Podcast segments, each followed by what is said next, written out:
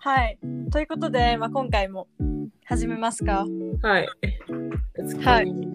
はい。そうだね。あ、そうじゃん。そう。あの、皆さんに大ニュースがあって、うん。あの、実は私とセレーナあったんですよ。あいや、あれ会ったことないっていうのは言ったことあったっけいや、あ言っるかたことあると思う。あの、実は私たち2021年5月23日に初めて会って、 うん。あ、会うっていうか、で、んなんかお互いを知ったみたいなね。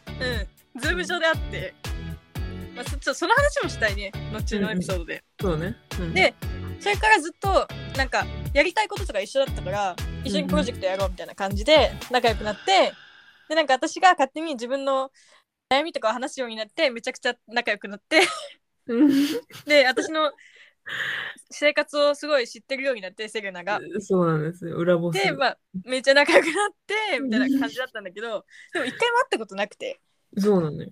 11ヶ月ぐらいずっと一緒にビジネスやってきたのに一回も会ったことなかったんだけどうん。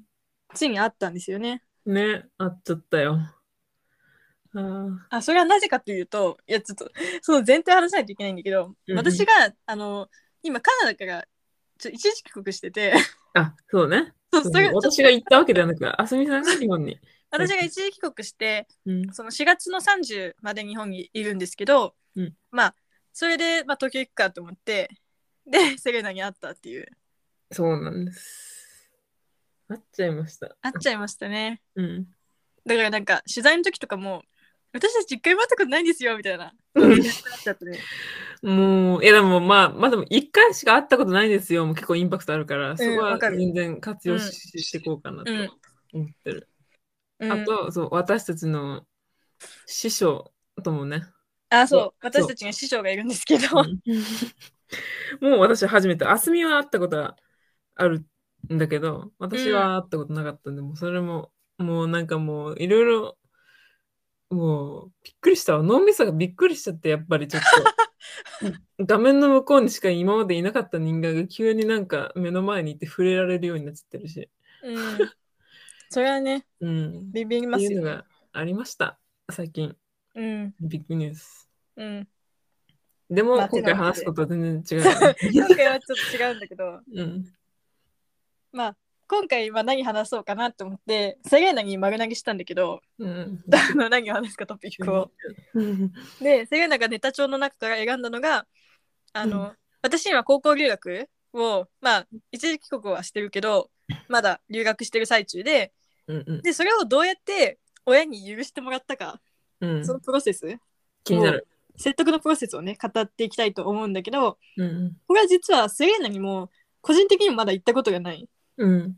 感じでえでもそんなに誰にも言ってないかもしれないあ、マジでなんかシェアする相手いなかったからさうんうんうんうん。でもそんなに面白いプロセスなのかっていう、あ、そ、そんな、まあでも、まあ、わかんないうん。結構悩んでる人多いと思う。ううんん。私含め。そう留学したいけどやっぱね親をどう説得したらいいのかわかんないみたいなうん。人とか多いと思うからまあ参考になればなと思いますなる。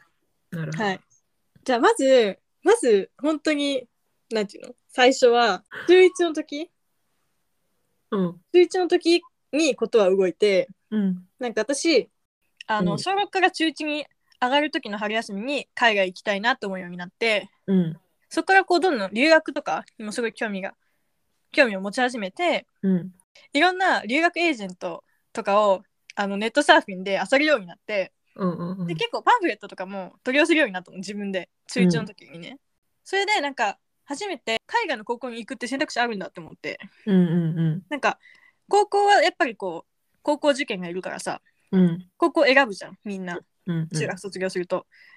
だからまああでも高校で海外に行くっていうここともできるんだなと思ってその時全然そのお金面のこととかも全く分かってなかったからうん。留学にどのぐらいお金がかかるとか、だからまあ日本の、まあ、高校に行くぐらいの感覚でいや海外の高校行きたいなみたいに思うようになってうん。いいよ。で、親に言ったのよ中1の時にうん。私海外の高校行きたいみ たいな感じで言ったのうん。でもまあ相手にはしてもらえなかったですね当当たり前だろって感じなんだけど前私の、バックグラウンドを話すと私はあの田舎生まれの田舎育ち、うん。周りに高校留学してる人しか知らなかったしうん。親も留学したことないしうん。あのぶっちゃけあの母親あの一回も海外行ったことなくてうん。でも全然その留学とかになんていうの造形のない親なのようん。うん。だから、まあ、全然理解してもらえなかったね最初はなるほど。うん中1の時に海外のここ行きたいって言ったけどでもまあ中1だったしさうん。まあいや何言ってんだこいつみたいな感じでうん。いやもうちょっと考えなよみたいな感じで言われてうん。まあそんな一心の考える年代でもないしね中1とかそうね。小さいんだったら考えればみたいな感じであしらわれて、いやでも本当に言いたかったからその熱は冷めなくてうん。なんか私私本当に飽き性だから、うん。あの飽きるんだよねめっちゃ何でも、なんだけどうん。な何でも飽きるんだけど私はうん。だけどその熱冷めなくて自分でもまああのこの前のエピソードでも言ってたけどうん。あの中学ずっと自分で英語勉強してたしうん。自分で英検とかも取りたいって言ってうん。勉強してたからその英語とか海外に対する熱っていうのは全然冷めなくてさうん。でなんか私も分かってたのあの高校で高校の1年で留学するなら中3の夏にはあのエージェントとか決めたいなと思ったのねうん。そのぐらいの方が余裕余裕持ってっていうか中3の夏でも結構ギリだったんだけどで、うん私はもう中1でそのあしらわれた時からどうすればいいかなっていうのをちょっと自分で考えててうん。中3の夏に留学エージェントに話聞きに行ってちゃんとで学校とかも決めて動き出せば多分間に合うなって思って自分でうん。だからその時は待ってて中3の夏を待っててうん。で多分中3で順位中3の夏7月かな7月に準1級を取ったんだけど、うん。その後ぐらいかなに母親だけを連れてうん。あのもう近所の私の本当に近所にある近所に一軒だけ見つけた留学エージェントに話を聞きに行ったんだよねうん。でもやっぱそこはちょっと小さくてあんまり学校とか、もういい学校とのつながりがなかったからうん。いやちれば東京のエージェント行かないとダメだなって自分で思って、うん中3の夏休みにうん。高校で留学したいからちょっとあの東京のエージェントうん。に話聞きに行かないみたいな東京旅行も兼ねてうん。うんそん。な感じで両親に行って、まあ、別に話聞くんだったらいいよみたいな感じだったから、でしかも私もそのもうもうね何十社も留学エージェント取り寄せて、うん。なんとなく自分がいいなと思ったエージェント3つぐらい選んで、うん。その3つにあのなんていうのカウンセリングみたいなの申し込んでうん。まあ親を連れてったと東京まで。そであの留学エージェントの話を聞いたらやっぱりなんか父親たちもあでもめっちゃいいかもしれないねみたいな感じになったう。の。おうん。いや結構なんかいい経験できるかもねみたいなうん。感じの、いやなったんだけどやっぱお金がやばいみたいなああ。で私全然お金のこと分かんなくてその時うん。なんか私立高校に行くぐらいのテンションで海外の高校行きたいって言ってたの言ってたの。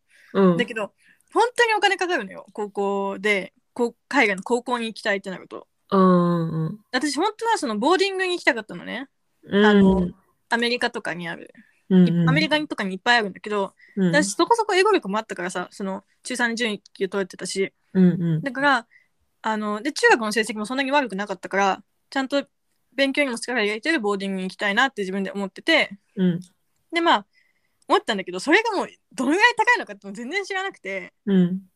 であのいろいろ考えたんだけど考えたっていうか学費を見たんだけどいやめっちゃ高いって思ってうん。やばい高実際くてどんくらいなんですか年間800万と かあら。え、やばいええやばい本当にやばい本当にやばい大学やん。から100海外万にとかうんワンチャン大学よりも高いぐらいでえそんなすんだ。いやそんなするって思わんやん普通でしかもなんか結構いろんな留学会社の体験談にさボーディングスクールに留学してなんなんとか食うみたいな体験談とか出てくるからさ、うん。あそんなにいるんだって思ってさうん。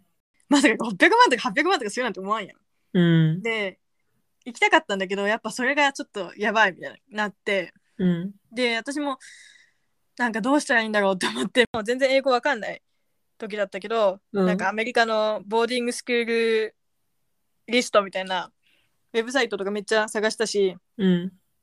その私はもうボーディングっていうか私立に行きたいっていう前提でエージェントとかも選んじゃったからうん。でなんかもう全然いやこれ払えないっって分かって、まあうんちょっと絶望みたいな感じで、うん。なんかアメリカだと高いからアイルランドとかそっちも考えたのよ。うん。うん。で、いやだけどちょっとやばい、それはさすがにやばいよみたいな。で私海外の大学にも行きたいと思ってたから、うん。あちょっとダメだな、 高校でこんなにお金使っちゃダメだなって思って、うん。で、で結局、いややっぱ公立かなって思って、うん。なんか公立と私立ってやっぱだ全然違ってあのボーディングとその普通の公立高校うん。全然違ってやっぱボーディングってさ結構勉強にも力入れてたりとかうん。あのスポーツとか音楽とかそういうのにもめっちゃ力入れて結構いいとこの子たちが来る傾向にあるんだけど、あの海外の公立高校って大体その日本の中学みたいな感じでうん。あの、まあ、その地域の子のための学校なのよだから、まあ治安とかも悪くなるわけよ。うん。必然的にだからうん公立はちょっと嫌だなって思ってたんだけどうでん。もやっぱお金がね公立でもすごい高くてうん。まあ公立がギリかなってぐらいだったからうん。まあいろいろ安いとことかも探してうんなんとかしようとしたけどやっぱ無理だなと思って、うん。まあ、公立だったらいいいいかなっていう感じになってうん。で公立の場合カナダオーストラリアニュージーランドなのねうん。なんかアメリカとかだと交換留学じゃないと公立とかって留学できなくてうイん。ギリスもアイルランドとかもそうなんだけどでやっぱそのアメリカに行きたかったからもともとうん。なんとなくの憧れでそう。そう。 でだったら北米のカナダがいいなと思ってカナダの公立高校うん。にしたんだけど、でもその私のえ私本当にエージェント選び失敗したなと思っててど。うん。まあなんでかって言ったら私立に行きたかったから私立に強いとこ選んじゃったんだようん。でその私のエージェントがオファーしてる学区がうん。もう2個しかなくてカナダってその全土にいろんな学区があってうん。あの他の公立に強いエージェントとかだとめっちゃそのなんていうのトロントとかさバンクーバービクトリアカルガリーとか、うん。いろんな。な地域のいろんな学区のから選べるみたいなうん。うエージェントもあるんだけど私の学区はもう私立が結構強い感じのエージェントだったから、ん。うん。もう2つしかないと公立高校で、うでん。もその時点でもう失敗したわって感じなんだけどさ、うん。でまあでなんか結構海に近い私が今行ってるところと、うん。うん。結構バンクーバーの近くの田舎の山の方があって、うんだったらあの海に近い方がいいなと思って自分山育ちだからそうね。でこの学校を選んだんだけど、うんまあ、結構良かったんだけどねうん結局それで、うん。なんだけどいやでもね本当にねあのその時が初めてあお金ってシリアスな問題なんだって 思った時間だっいや、でも、いい、いい経験じゃないた、その年ででね、そそんうなの。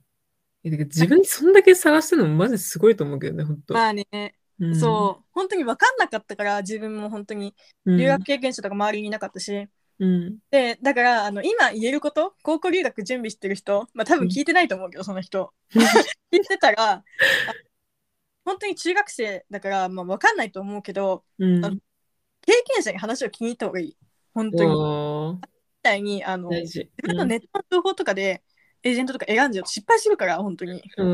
うん。実際こっち来てみてあの友達とかに話聞くけど、あここっちの友達のエージェントにしとけばよかったって私も思うもん本当におーだからあの別に自分のエージェントの悪口を言いたくはないんだけどめっちゃサポートしてくれたからねうん。だけど本当にあの経験者に話を聞いてうん。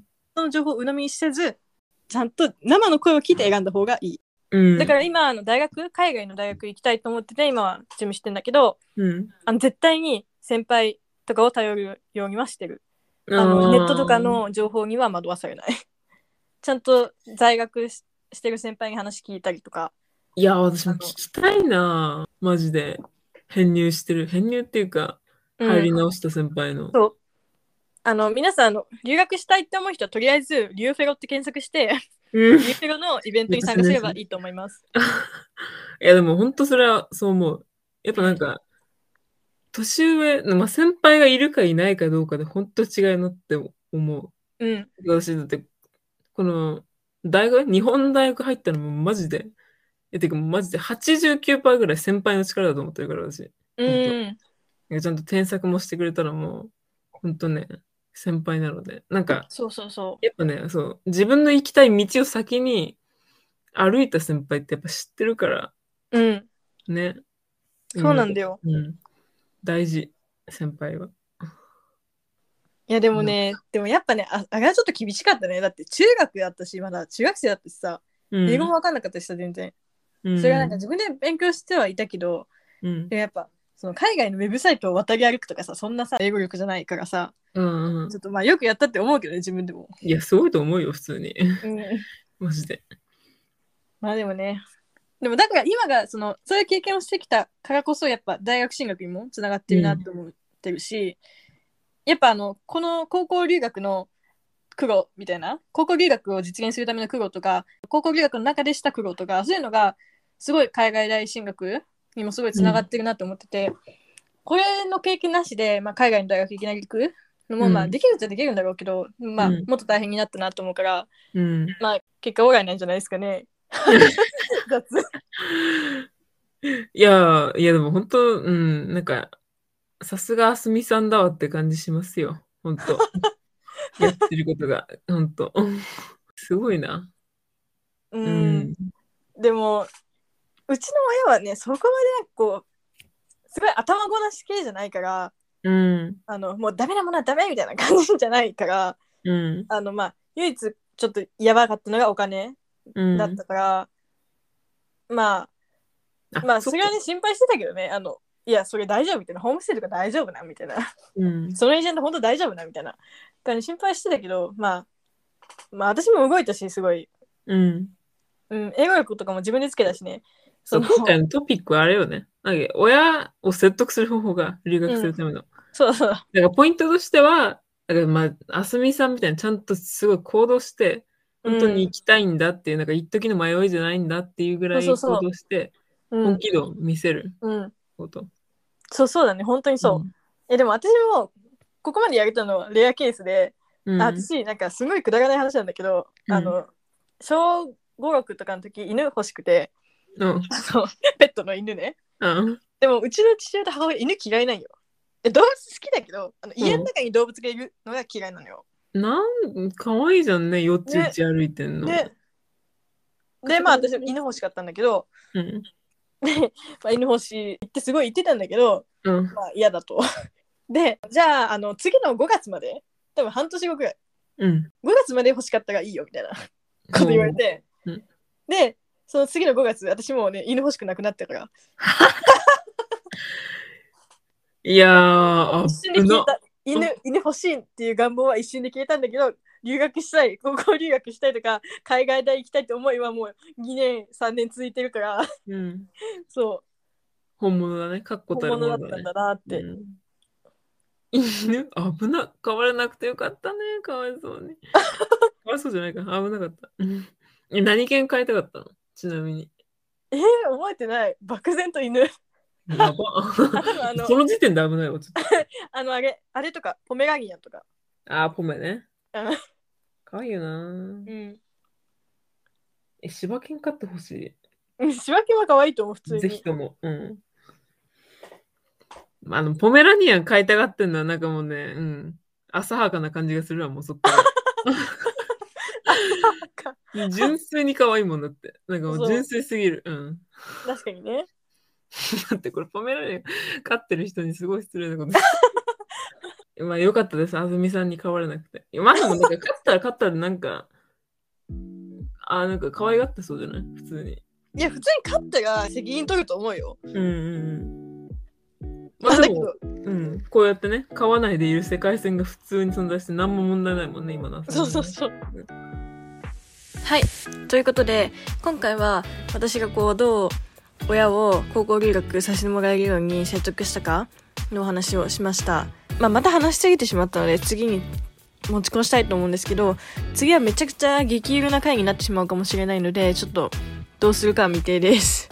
まあでも今回のエピソードはこれで終わりなので、皆さん、次の回も楽しみにしててください。聞いてくれてありがとうございました。